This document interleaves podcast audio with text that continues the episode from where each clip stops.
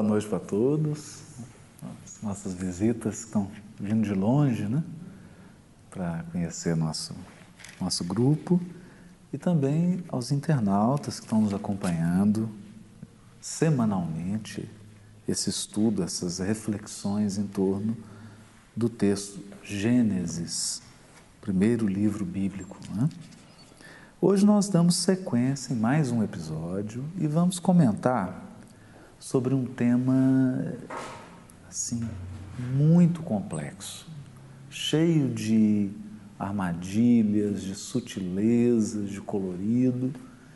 E, portanto, a gente precisa assim pisar devagar, com segurança, para que a gente não se perca em sofismas, em falsas ideias.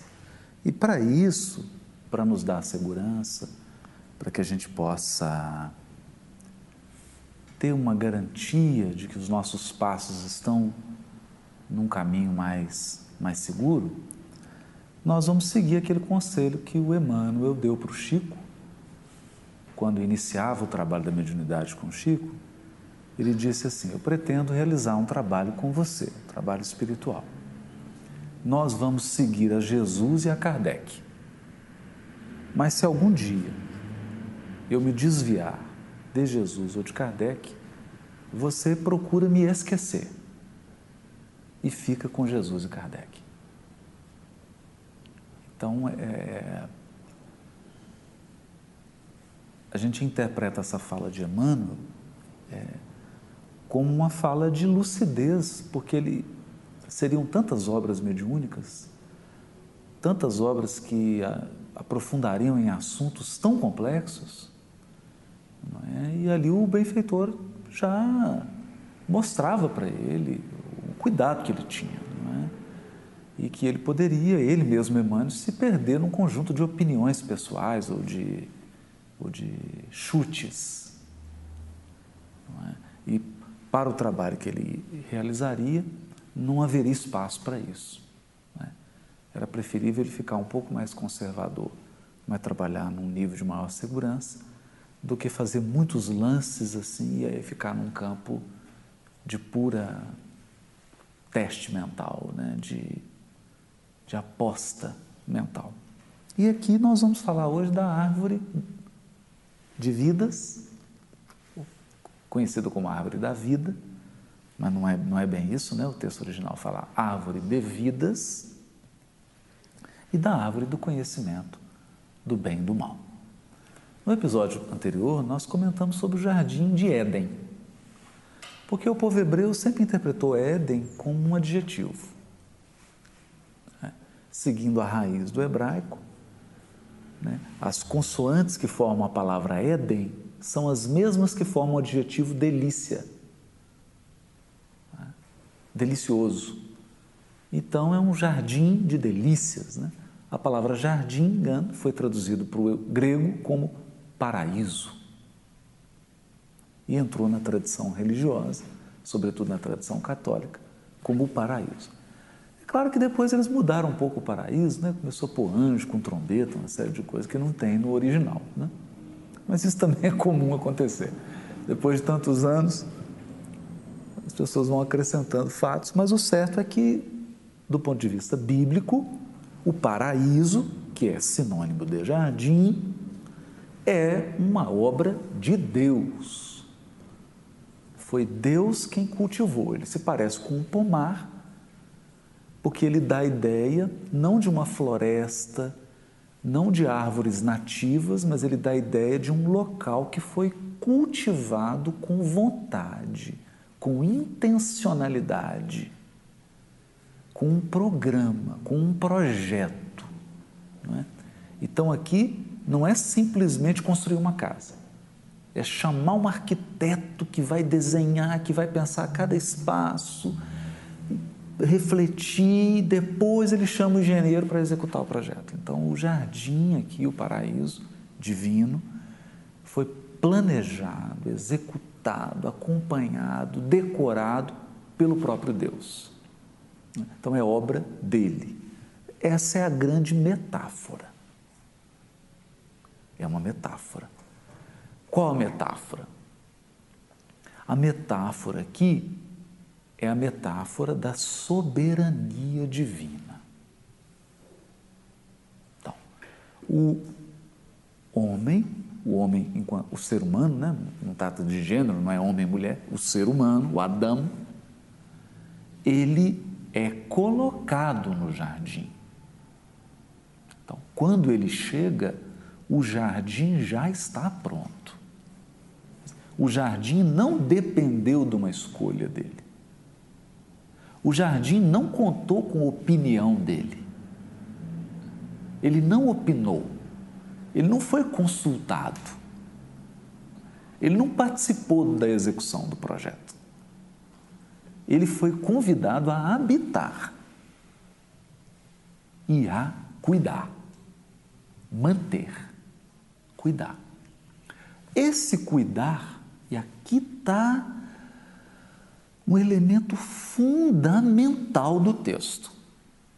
O cuidar significa preservar e não alterar. Então ele é convidado a preservar o jardim, não a alterar o projeto original. Então, isso é muito interessante. A que isso nos remete? Nos remete à nossa criação espiritual. Não é? Não sabemos, e os Espíritos são claros ao dizer isso no livro dos Espíritos. Imagina que é o Espírito de verdade que está dizendo, hein? É só play. Ele diz assim: do momento da criação do Espírito, não sabemos. Eis aí o mistério. Então não sabe. Não adianta perguntar assim, quando que a Marina foi criada por Deus? Nós não sabemos. Não sabe. Nós não sabemos.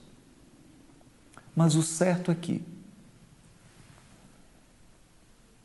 bilionésimos de segundos depois dela ter sido criada, o universo já existia. É?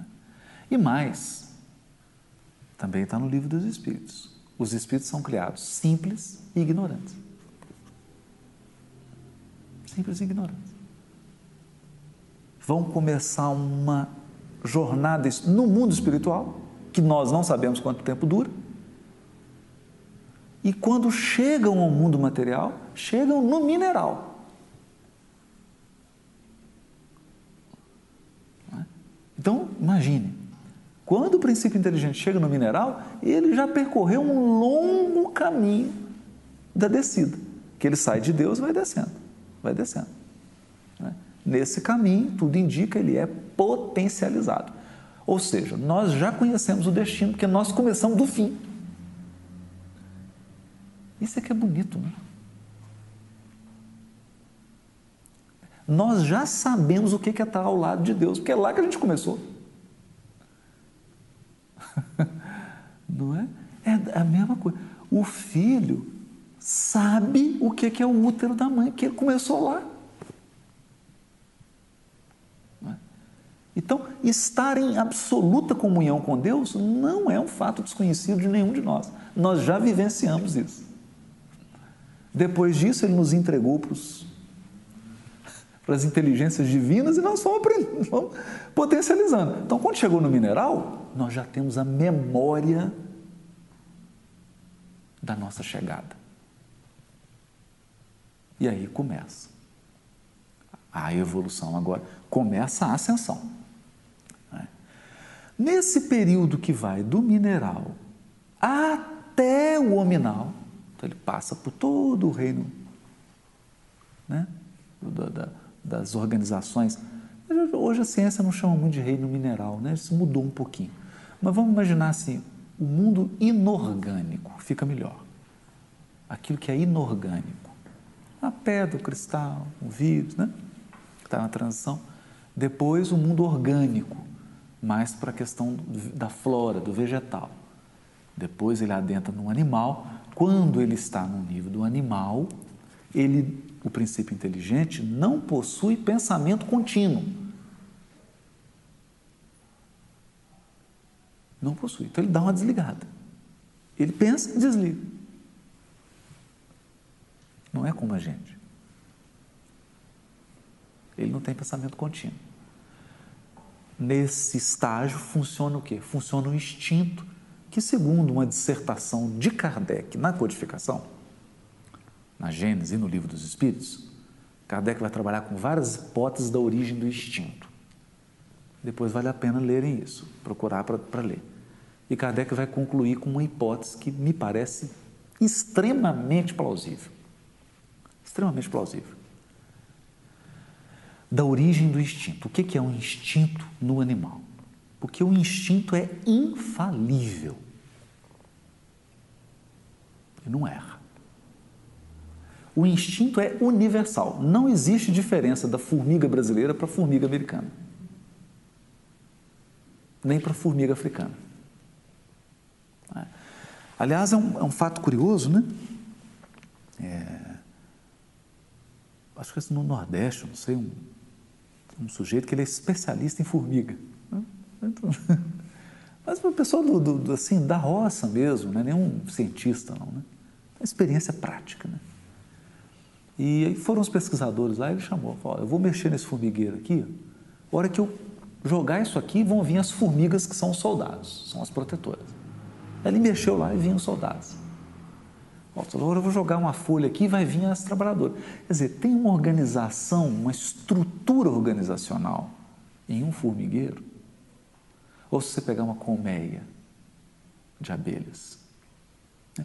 Há uma estruturação em uma organização que é universal e que é infalível. Quando ocorreu o primeiro tsunami, as pessoas estavam lá e começou o tsunami. Porque ele começa primeiro, né, um fenômeno no mar, até chegar à água demora um tempo. Quando começou o tsunami, os elefantes, os bichos da ilha subiram tudo para o ponto mais alto. E ninguém entendeu porque que os animais estavam subindo. Imagine o que, que é. Daí vem o tsunami. E os inteligentes todos morreram. Só ficou os animais, né? só ficaram os animais. É? Então, considerando essas características, Kardec vai postular que o instinto é o próprio Deus agindo nas criaturas. Então, é a onisciência divina cuidando dos seus filhos que estão no estágio evolutivo, onde não há razão ainda. Se não há razão, não tem discernimento. É? Por exemplo, alguém já viu um tigre num consultório com crise de identidade porque ele queria ser um leão? Isso não existe.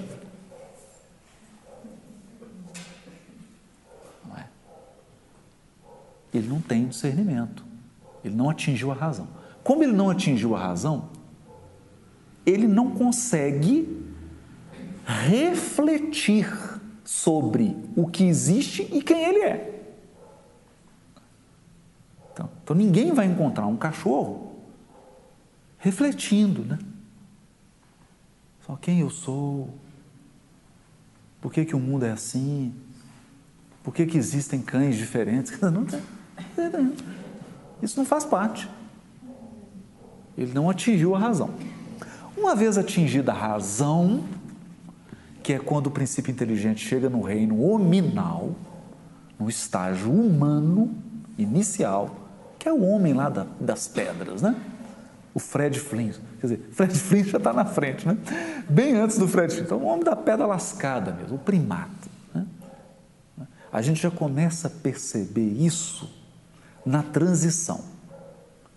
Então, você olha, por exemplo, um cavalo, para alguns tipos de macaco, já começa a ficar sofisticado. Você já percebe que a razão está chegando. Ele já consegue, né, o elefante, o próprio cão, né? O cachorro é uma coisa impressionante, né? Você já percebe ali um lampejo de razão. Mas quando a razão chega, aí ele começa, oh, isso é rio, isso é. Ele começa a quê? A exercer as funções que são de Adão. Adão aqui não é a pessoa, CPF 873, 462, não. Adão aqui é o ser humano, o estágio humano. Qual é a função dada por Deus ao humano? Que ele nomeasse as coisas. O que, que significa isso? Discernimento. Então você distingue. Isso aqui é uma câmara, isso aqui é água. Porque dar nome é separar, é discernir, identificar, classificar, refletir sobre, olhar para si. Olha, engraçado, Deus, minha cor da pele é essa, a cor do outro é. Você começa a discernir. Aí você dá nome. E exercer um papel de controle.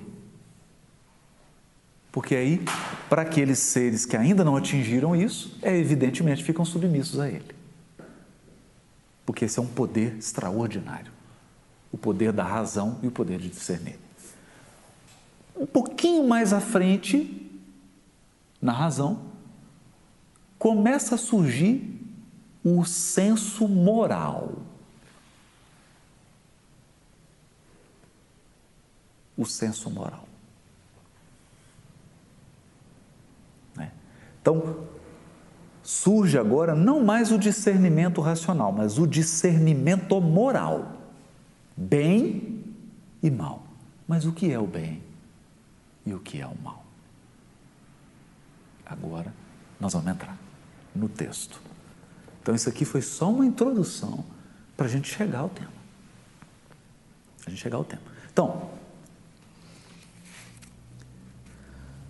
no jardim de delícias, eu vou ler aqui, ó.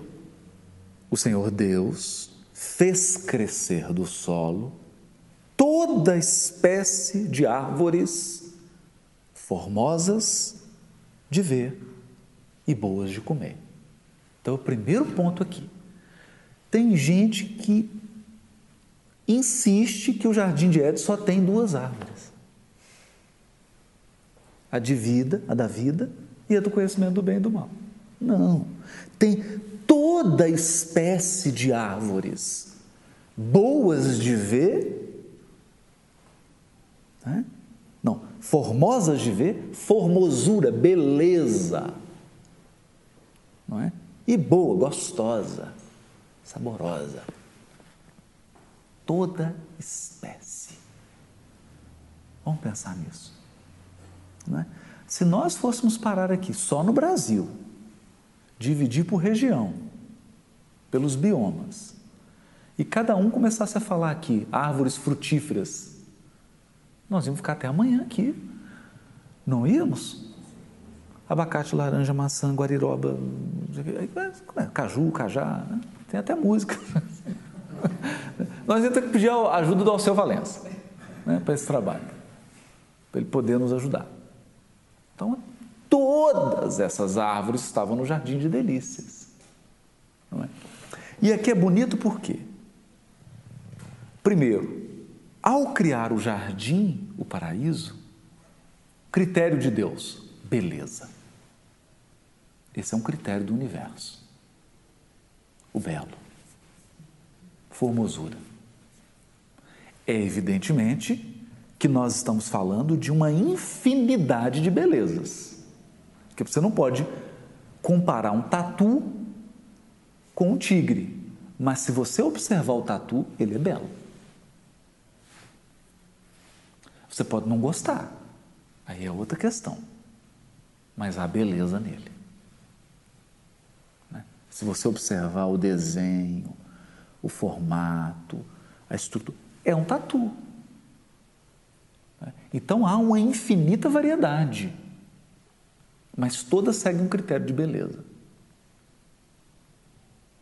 Então, tatu, você pode falar, mas eu gosto, eu acho mais o tigre mais bonito. Ok, mas Deus não faz uma natureza só com tigre. Então você olha a beleza da formiga, a beleza do tatu, a beleza do tamanduá, etc. do tucano, da arara, do canarinho. Então há uma infinita variedade, mas um critério: beleza. Que a gente pode deduzir que essa beleza, ela a beleza né, é, não pode ser definida como gosto. Aí eu gosto disso, eu gosto daquilo. Não é isso. A beleza tem a ver com um critério de organização interna. Então, se você pegar os elementos do tatu, o que, que tem um tatu? Ah, ele tem um rabo, ele tem um casco, ele tem um, um, se você pegar esses elementos, você vai perceber que eles estão organizados de uma maneira harmônica. Isso gera beleza. Ou seja, é, é, é, a configuração está de um tão modo harmonioso que nos dá uma impressão, nossa, que interessante. Essa impressão é a beleza. Não é? E Outro critério que é o na criação, que é o prazeroso. Então, a criação divina, o nosso palco de evolução é saboroso. É saboroso. E nós temos aí os cinco sentidos que são vias pra, e, e outros sentidos também, né? Para que a gente experimente o prazer. O prazer da criação. Quer dizer, a criação é prazerosa. É prazerosa. Né? Então, aqui montou. A primeira coisa que nós precisamos desmistificar, então, tem uma infinitude de árvores.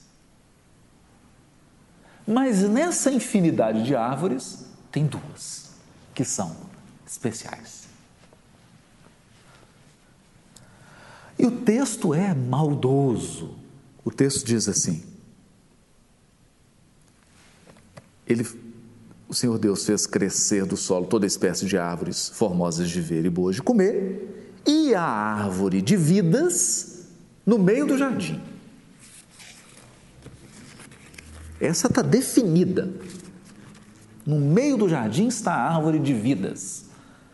O original hebraico é isso mesmo, vidas no plural, árvore de vidas. Ah, meu Deus do céu, o que, que é isso? Calma.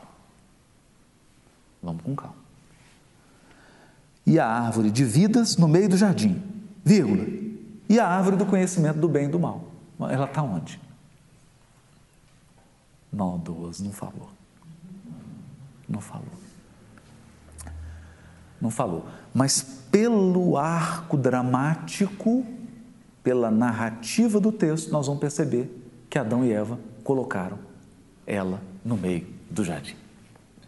Então, Brincadeira à parte, a árvore do conhecimento do, do bem e do mal, você coloca ela onde você quiser.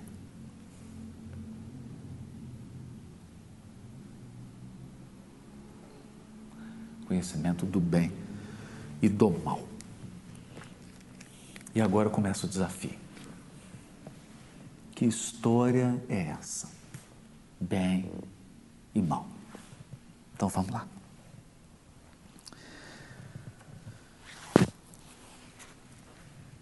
Primeiro ponto nós vamos abordar. Está né? Tá aqui na questão 120 do Livro dos Espíritos, que é a questão modelar, que vai nos dar os elementos essenciais para uma definição de bem e mal. Kardec indaga: todos os espíritos passam pela fieira do mal para chegar ao bem?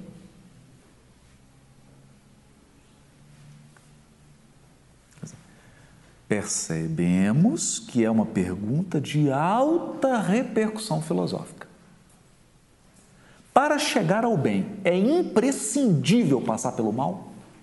Quer dizer, o mal é inevitável, ele é uma via inevitável, imprescindível?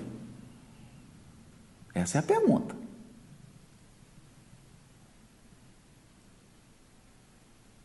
Num determinado momento, não importa, precisa passar pelo mal para chegar ao bem.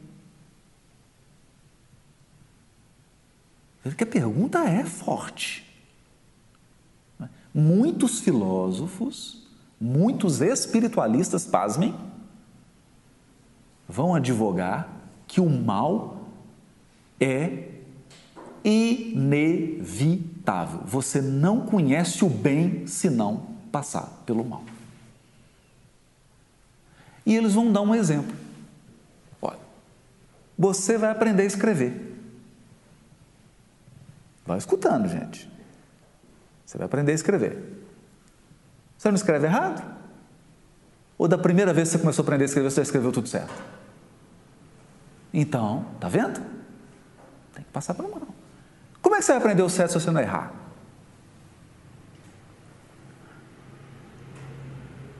Olha, porque é errando que se ganha experiência, é errando que se aprende. Tem até ditado popular.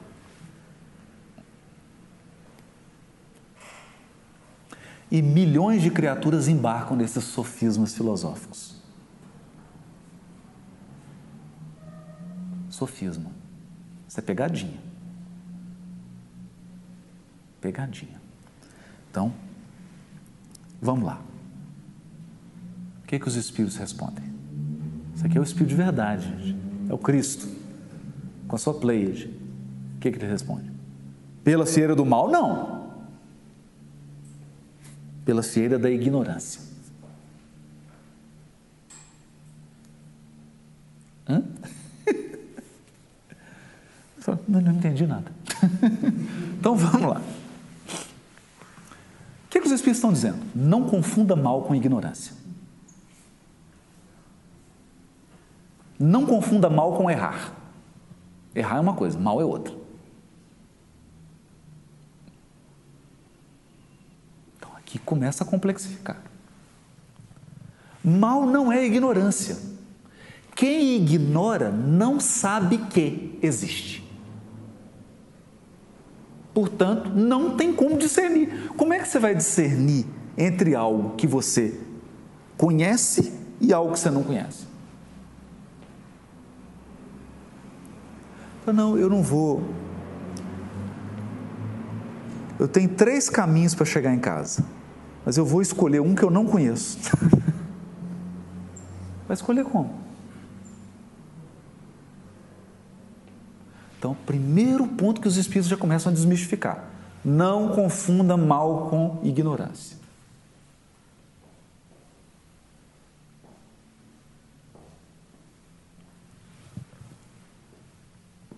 Não confunda errar com mal o erro de quem está aprendendo a caligrafia, o erro de quem está aprendendo o violão. Então aqui nós vamos ter que tornar a coisa mais complexa. Por isso que diz Emmanuel assim: existe o erro filho da ignorância e o erro filho do, da maldade calculada.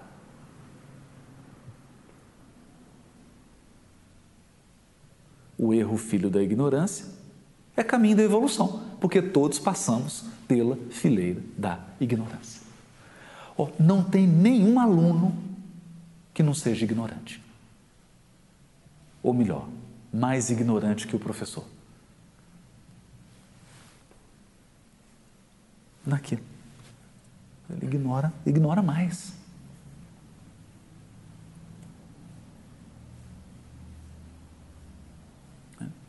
Apesar de que, e aqui é um ponto, Quanto mais você diminui sua ignorância,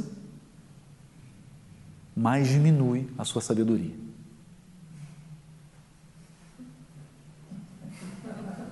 Aí eu falando essa, eu não entendi, né? Essa eu não entendi. Quem propôs isso foi Sócrates, que é um ministro do Cristo, né? O Sócrates dizia assim: a sabedoria está em cada vez mais dimensionar o tamanho da minha ignorância.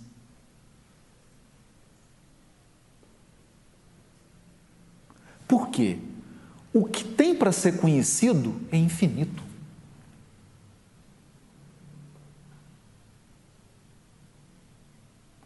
Então, vamos lá agora. Isso aqui é importante. É possível a criatura ser onisciente? A onisciência é um atributo de Deus. A pergunta é: é possível a um espírito criado por Deus atingir a onisciência? Nós só podemos responder que não. Por quê? Porque se uma criatura atingir um atributo do Criador, nós temos dois deuses. E nós sabemos que só há um Deus.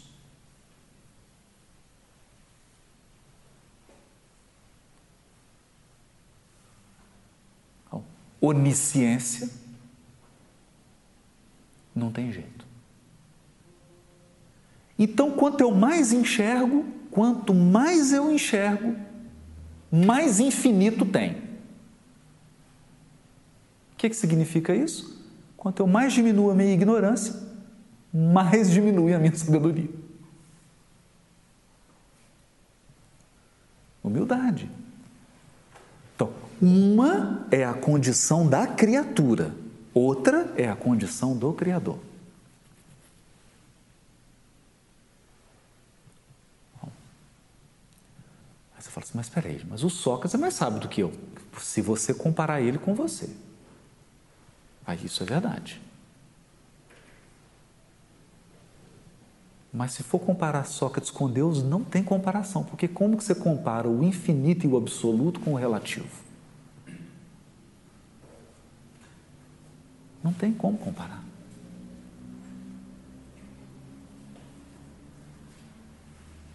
Tem, é, aí fica, é? Mente quando você falou isso agora, que se essas coisas são realmente é, existe unidade de medida para elas, né? Não, não deve existir. Não tem, não tem como. Porque, gente, é. Porque aí, Júlia, é, é, é, você pegar um grão de areia e comparar com o universo. O, grão de areia, você sabe o tamanho. E o universo?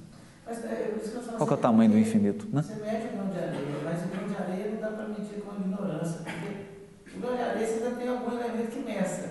É. A ignorância você não, ou a sabedoria, você não. Qual a medida? Pois é. É? Nós podemos comparar, né, Ju? Então, assim, nós podemos comparar. Então, nós podemos entender assim. Evidentemente que o Cristo tem mais sabedoria do que a gente. Não é? Por quê? Porque ele tem mais estrada. É simples. Ele só tem, só, só alguns dezenas de bilhões de anos a mais. Então, aí eu consigo comparar. Não é? Mas e com Deus? Aí perdeu, assim, né? Que a sabedoria, como ela vai sendo adquirida aos poucos, né? É, é, você tem determinada sabedoria, a mesma que Cristo. Então, determinado saber, eu não diria que você conquista, né? Vamos dizer assim. Isso, isso. Aos poucos você vai adquirindo partes daquela sabedoria e vai. vai é, é exatamente. É, você vai é. perdendo a ignorância e ali você se assemelha a ele. Não é? é quando ele fala, vós, vós sois deuses, né? É, exato. Não sei, me vê a imagem de que a gente vai. Porque quando a gente fala em anos, né? Assim, a gente já estudou sobre a questão do ano e, ou do tempo, está, nós estamos relativizando ao nosso mundo, né? É uma questão material e, e da terra, enfim. E quando a gente. E me dava uma agonia durante um tempo pensar que eu estava tantos bilhões de anos, né? E eu falava, nossa, quando é que eu vou chegar lá, né? É, mas, é, mas aí, Júlia, a gente tem que imaginar assim, né? Quer dizer, no momento que você foi criado por Deus, já tinha Cristo, né? É. Então é um negócio que distância moral, né? Não, é, é uma. Eu, eu, eu diria que, porque do ponto de vista moral, nós vamos ver aqui agora. Ela. Da moral, não.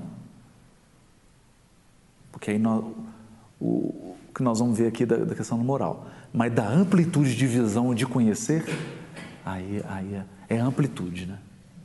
É amplitude. E quanto mais você ganha amplitude, mais você conhece aquilo que você conhecia. Isso é incrível, né?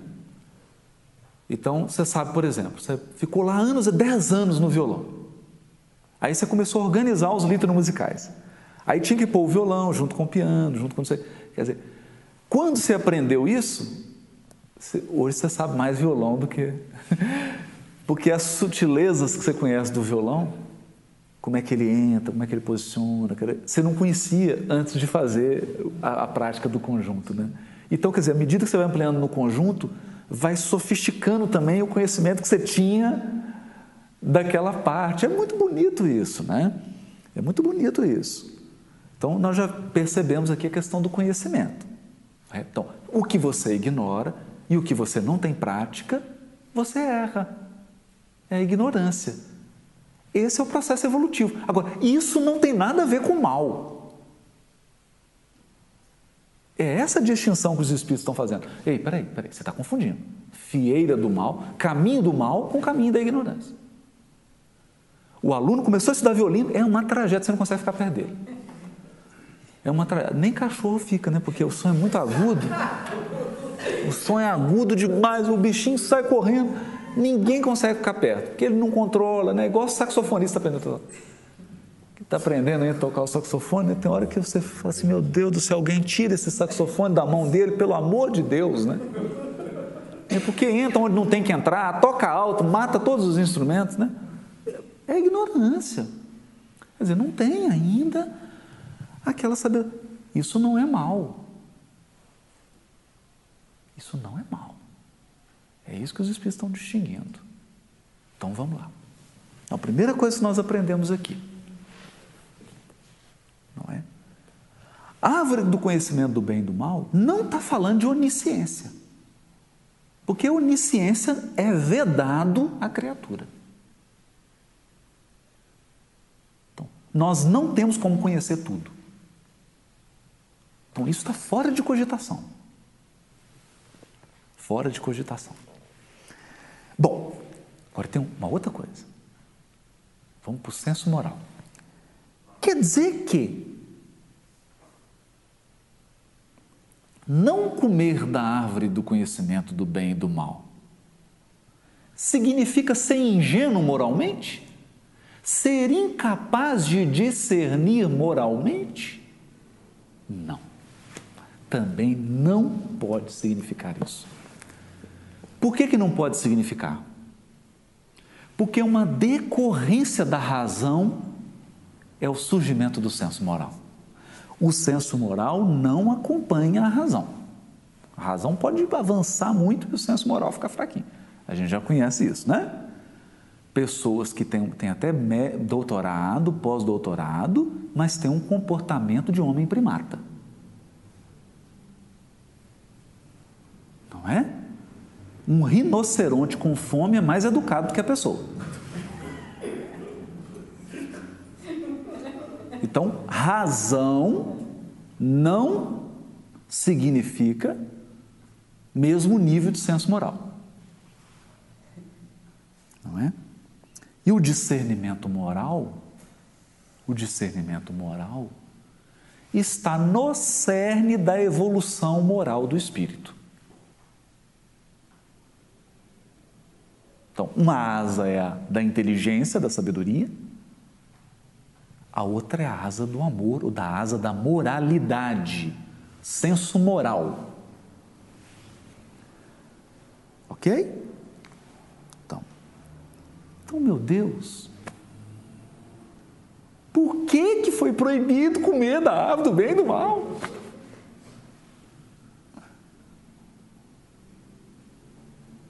Se nós não podemos ser oniscientes, Se o discernimento moral faz parte da evolução, não tem nada a ver com bem e mal. Discernimento moral não tem nada a ver com bem e mal. Hã? Não tem. Você pode conquistar discernimento moral sem passar pela fieira do mal.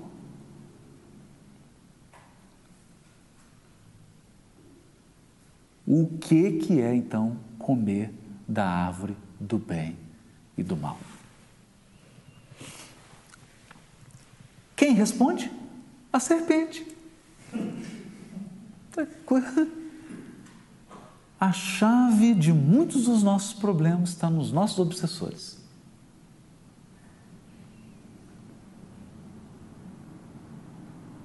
Uma conversa franca com os nossos obsessores nos revela muito sobre nós mesmos.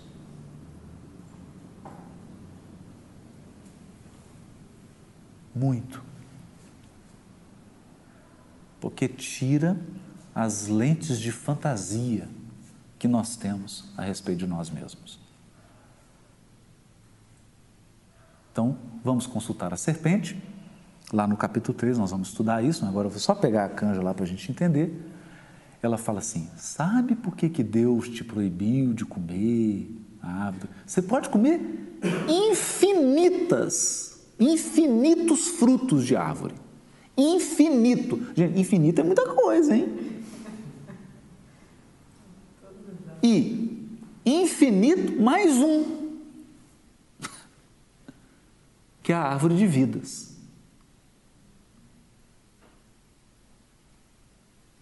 Só uma você não pode comer. A árvore do conhecimento do bem e do mal. E a serpente, sabe por que ele te proibiu? Olha que danada a serpente. Ela sabe. Sabe por que, ela te, que, que te proibiu? Porque no dia que você comer dessa árvore, você se torna Deus.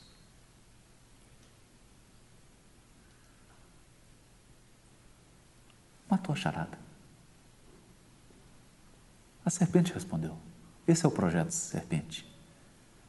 Que essa serpente depois vai virar o dragão, vai virar o diabo. Esse é o projeto do diabo. É claro que eu estou falando aqui metaforicamente, né? Senão o pessoal vai ficar assustado aí.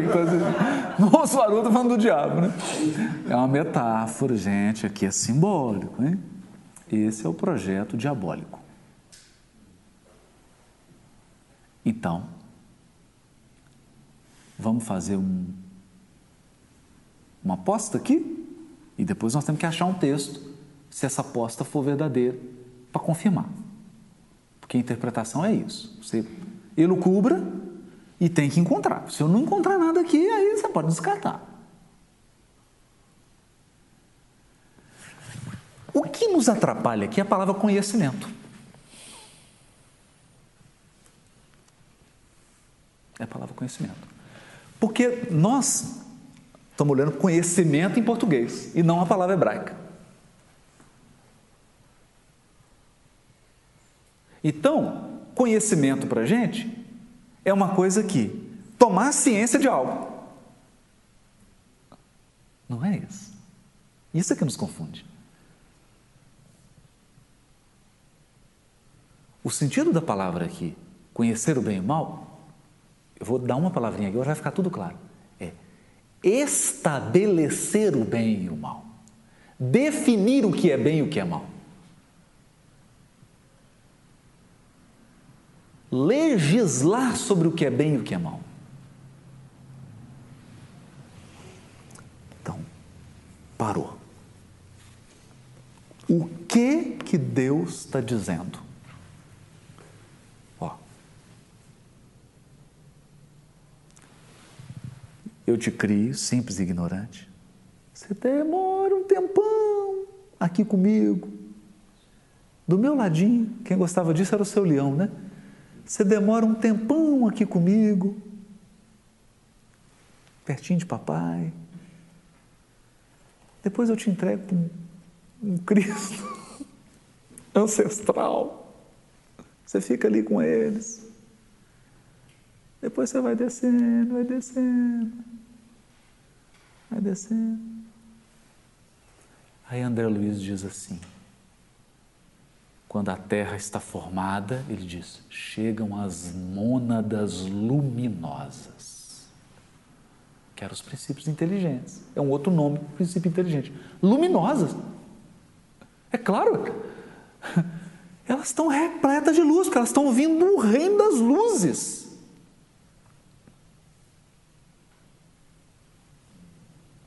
e são colocadas lá no primeiro estágio, no mundo inorgânico.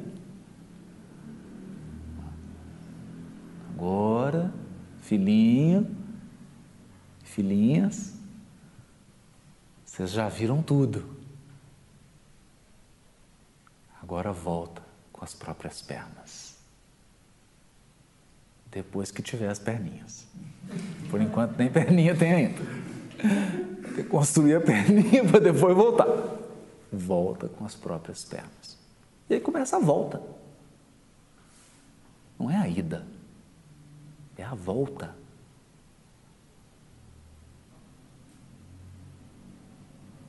Começa a volta. Vai desenvolvendo, e aí aquela história que eu contei no início. Razão, então discerne, bem, mal. Não, discerne. Isso aqui é isso, isso aqui é isso. Discernimento racional, que tem a ver com sabedoria e com conhecimento. Aí vem o senso moral. Com o senso moral surge um outro tipo de discernimento. O discernimento moral. O que é bem e o que é mal. Mas, escuta, deixa eu te perguntar aqui. Aí você fala assim: é, Deus, quero uma audiência com você. Você está dizendo aqui que isso aqui é mal, mas não concordo. Eu quero mudar isso aqui. Isso aqui tem que ser bem. Como é que isso pode ser mal?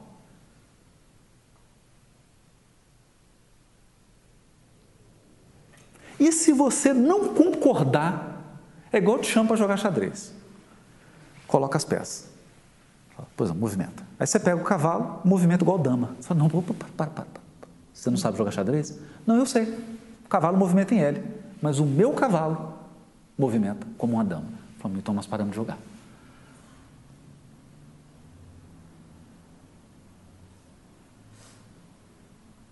E aí? E se eu não quiser aceitar que o jogo da evolução é xadrez?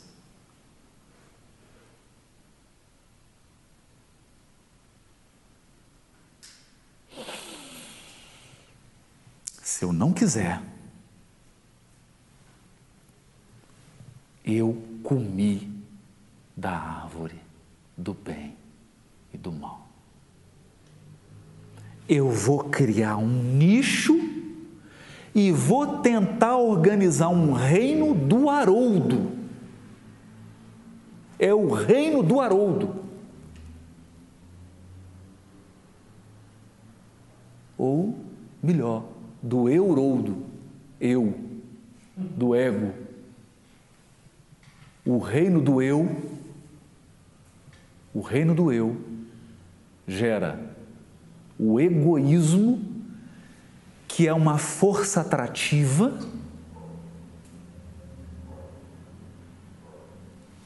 tudo para mim, tudo para mim, eu me transformo num predador e numa força centrífuga, numa força irradiadora que é o a egolatria, que tem outro nome, chama orgulho. É egoísmo, eu atraio tudo para mim, é um buraco negro, não escapa nem a luz, nem a luz. E a egolatria, que é o centro, sou eu. Agora,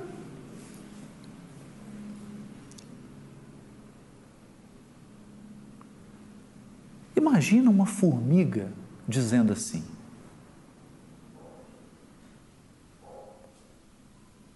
Num navio, a formiga abre os bracinhos e diz assim: Eu sou o rei do mundo.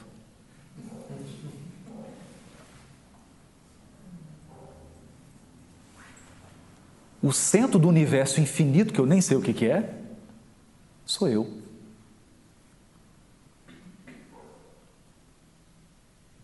o reino do eu. E aí como é que faz? Faz assim. A regra agora é minha. Eu vou definir o que é bem e o que é mal. Então, por exemplo,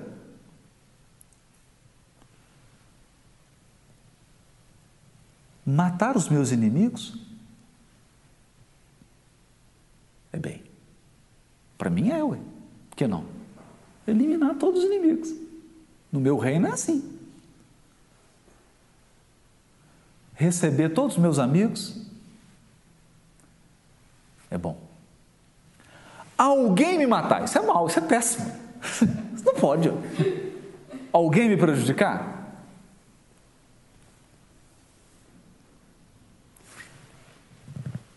Eu estou brincando, gente. Agora, agora eu vou falar sério.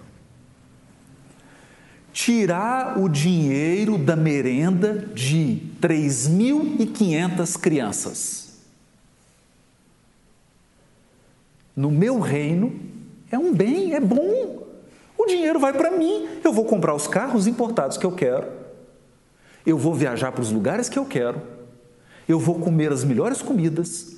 Eu vou tomar os melhores vinhos e outras coisas que eu não vou dizer aqui. É ótimo. Para mim é ótimo. Isso é um bem. Eu tô, eu tô definindo o que é bem, olha. Aí para as crianças, as crianças, as crianças é problema delas, olha. O reino é meu. Essas crianças que eu tirei a merenda não são do meu reino. Quem falou que isso é um mal? Eu não vou aceitar essa regra que dizem que eu não posso tirar as merendas das crianças. Quem criou essa regra? Quem falou que isso é mal? Eu não aceito isso.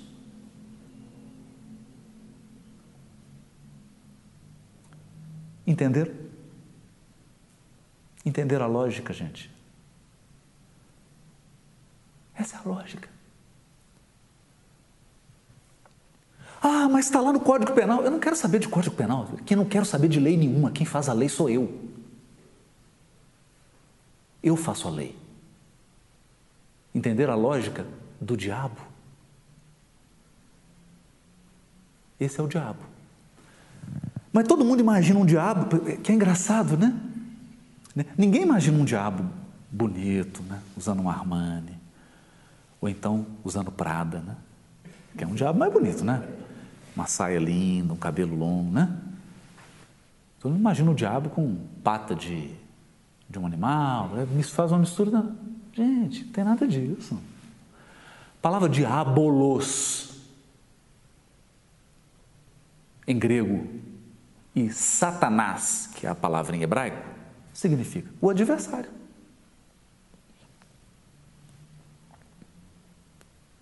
Ele chega, fala: reino de quem? De quem que é o reino aqui? Oh, o reino aqui é de Deus. Ah, que isso? Para com isso. O que, que ele falou? Não, ele disse que o bem é isso e o mal é isso. Não, senhor.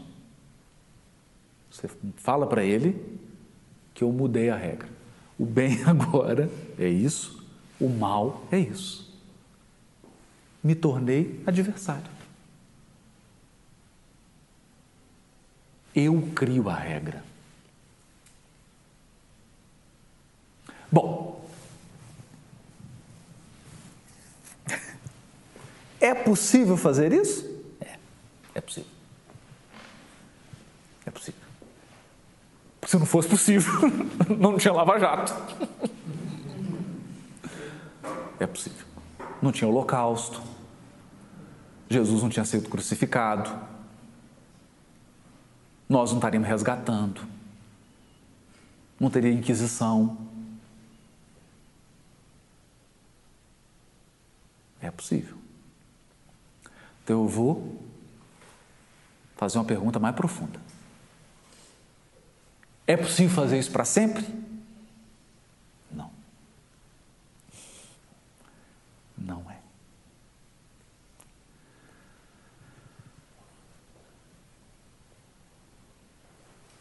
Permitido que eu faça isso por um tempo. Não para sempre. Por isso, Deus chama e fala assim: ó, tem infinitas árvores e a árvore de vidas. Pode comer, principalmente dessa aqui de vidas, hein? Está no meio do jardim. Essa come muito dela. Mas essa aqui do estabelecimento do bem e do mal, se vocês comerem, certamente morrerá. Morrer no sentido de não conseguir dar continuidade, não sustentar, não ir à frente, não se manter, vai se apagar, vai acabar. É esse o sentido de morte. Bom, mas Haroldo, onde você tirou isso? Isaías. Isaías. Isaías, capítulo 5, versículo 20. Isaías vai fazendo uma série de advertências, mas chega no momento que ele fala assim: ó, agora eu vou fazer a máxima advertência. Ai dos que ao mal chamam bem, e ao bem chamam mal, dos que transformam as trevas em luz, e a luz em trevas, dos que mudam o amargo em doce, e o doce em amargo. Ai dos que são sábios a seus próprios olhos e inteligentes na sua própria opinião. Ai dos que são fortes para beber vinho e dos que são valentes para misturar bebidas. O excesso. Está falando aqui do excesso. Que absolvem o ímpio mediante suborno e negam ao justo a sua justiça. O que, é isso aqui, gente? Ditar a regra.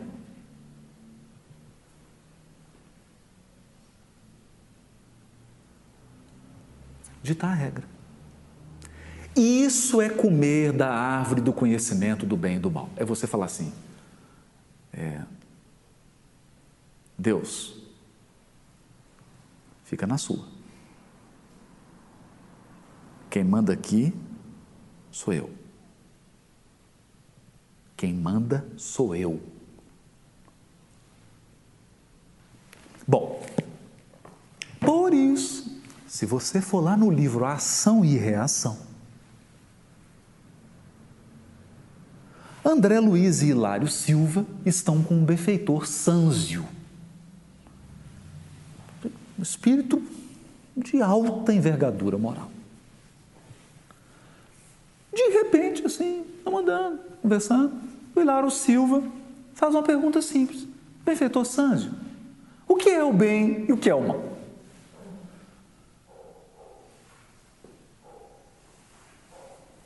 O Sânzio diz assim para ele: evitemos os labirintos da filosofia.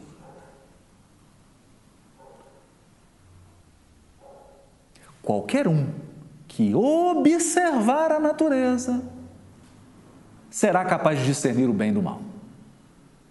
Opa! Olha só, não é?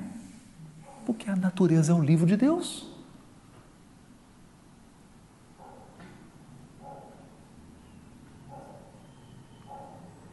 Qualquer um que observar a natureza.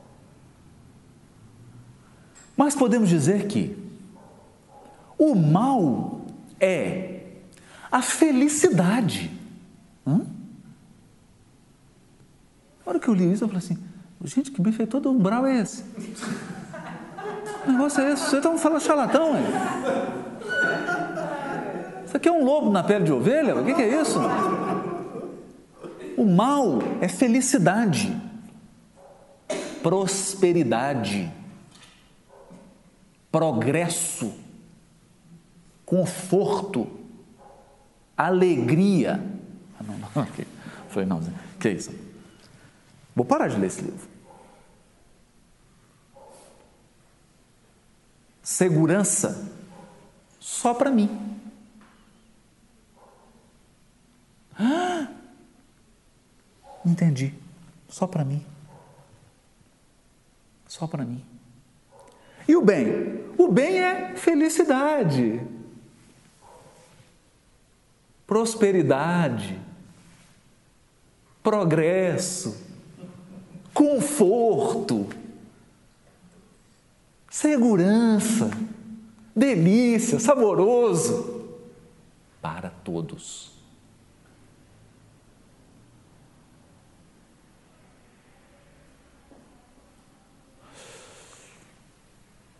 Esse é o bem.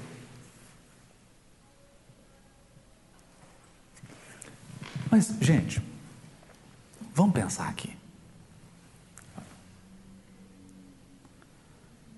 Faz de, faz de conta que você está assim na nuca de Deus. Uma metáfora. E você está olhando assim para o universo. Aí Deus, Ele vai definir o que, que é bem e o que, que é mal. Quando Ele vai definir o que, que é bem, todos são filhos dele. Então o bem só pode ser aquilo que é bom, todo mundo sabe o que é bom, é o bom, é o bom. Para todo mundo. E o mal é o bom só para um ou para alguns.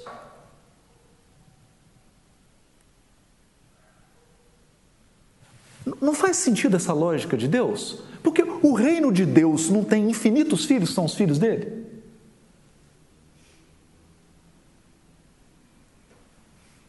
Então ele só pode legislar no benefício de todos os seus filhos. Por isso que Pedro vai dizer na epístola: Deus não faz acepção de pessoas. Deus não olha assim e fala: Ah, mas o Luiz Gustavo é melhor do que o Haroldo. Não. Não tem isso. Emmanuel vai mais longe no Pensamento e Vida, capítulo Amor, ele diz assim: Para Deus tem o mesmo valor o verme que rasteja no solo, tanto quanto o anjo que o representa junto ao verme. Gente, isso é muito bonito, gente. Que porque concede a ele milhares e milhares de séculos para que ele se aperfeiçoe e se torne anjo. Então, para Deus, não é? É igual aquela piada, né? Você perguntar para Deus assim: Senhor, o que é um milhão de anos para você? Um segundo. E o que é um bilhão de dólares? Um centavo. Ô oh, pai, me dá um centavo. Eu falei: espera um segundo. Então ele olha para o verbo e fala: oh, vai demorar? Demorar para Deus? O que é demorar para Deus? Então ele olha para o verbo para o anjo igual. Então a lei é a mesma.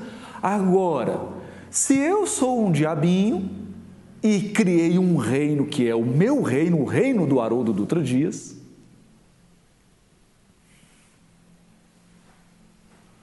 a lógica subverte. Porque o bem passa a ser tudo que é bem só para mim. E o pior não é isso, que isso gera uma consequência. Qual que é a consequência que isso gera? não me importa o outro.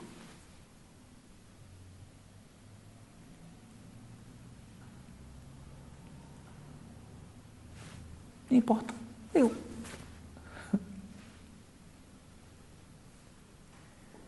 Essa é a árvore do conhecimento do bem e do mal. Qual que é a antítese, o contrário da árvore do conhecimento do bem e do mal? Aí, antes de eu falar isso para a gente encerrar, todo mundo aqui deve ter assistido o filme Avatar. No filme Avatar, eles estão num planeta, planeta belíssimo, né?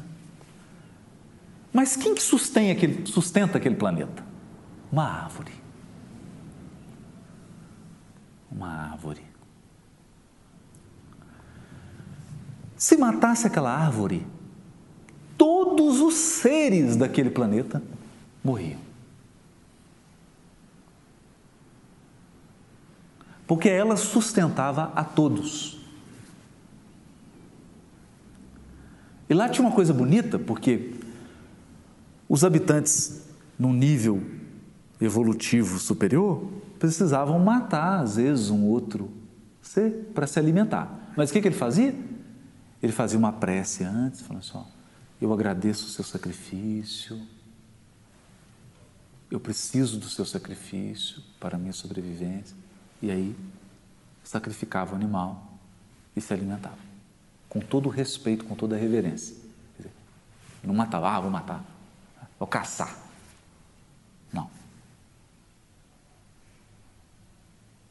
Não é, gente? Porque alguém já viu aqui um grupo de leões que saem, deixam as esposas em casa, as leoas, e saem para caçar por esporte? Não só morder a presa, deixar aí, só para divertir. Isso não acontece. Ele age respeitosamente, ele se alimenta, ele comeu, a zebra passa, passa o deito do lado dele, porque ele está saciado. É? E essa árvore que sustenta todos, no filme Avatar, é a árvore de vidas.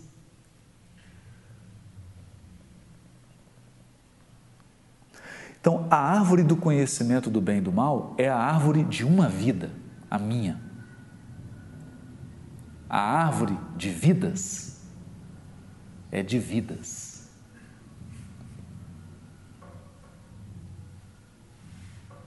Vidas. Por isso, gente, um grande filósofo que é, olha, imagina que isso é uma coisa rara. Esse filósofo foi elogiado por Emmanuel. Emmanuel para elogiar um filósofo encarnado.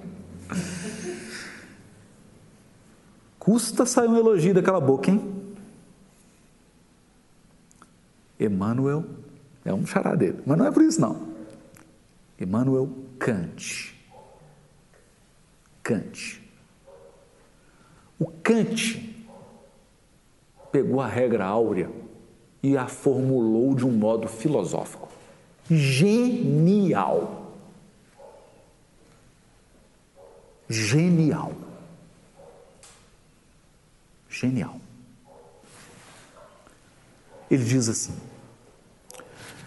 diante de uma conduta, você vai fazer algo. Você quer saber se é bem ou se é mal. Ele diz assim: qual o critério? Pergunte-se: se o que eu vou fazer começar a ser feito por todos os habitantes do planeta, vai ser bom ou vai ser ruim? Se for bom, é bem. Se for ruim, é mal.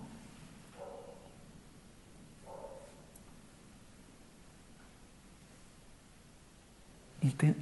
Olha que coisa sensacional. Entende? Então você pensa assim: eu vou violentar fisicamente alguém, mas eu não sei se isso é bom ou se é mal. Para mim é bom. Porque bater, né? Eu estou batendo. É bom.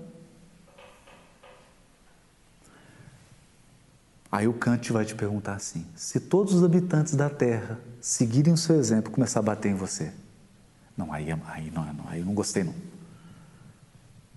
Então é mal. Por quê? Árvore de vidas. Árvore de vidas. Bom, então, queda espiritual não é errar. Você pode ter errado por ignorância, ou por imperícia, ou por imprudência. Está aprendendo ali a tocar, mas você não sabe. Você tem, você não é um perito ainda. Você vai errar, errar, errar, errar, errar milhões de vezes. Isso não é queda. Não é queda. Imprudência, não, não levei todos os fatos em consideração, agi precipitadamente, falei, nossa, meu Deus, que bobagem que eu fiz, gente. Eu não queria fazer isso, gente. Se eu soubesse que a consequência era essa, eu não queria.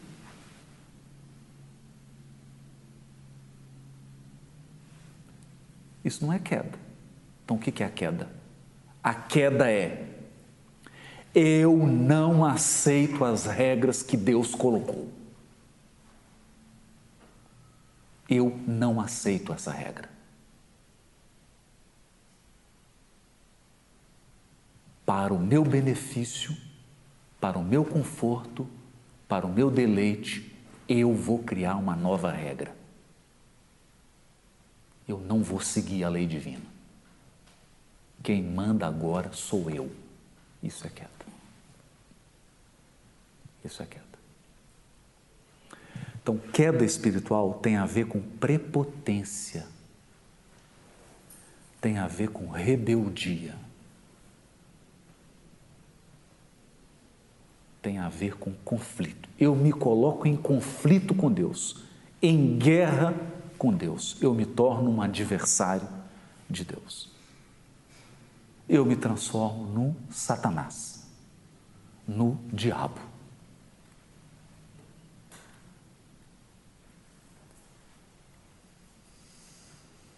eu como da árvore do conhecimento do bem e do mal. Semana que vem a gente continua com novas diabruras. Não é?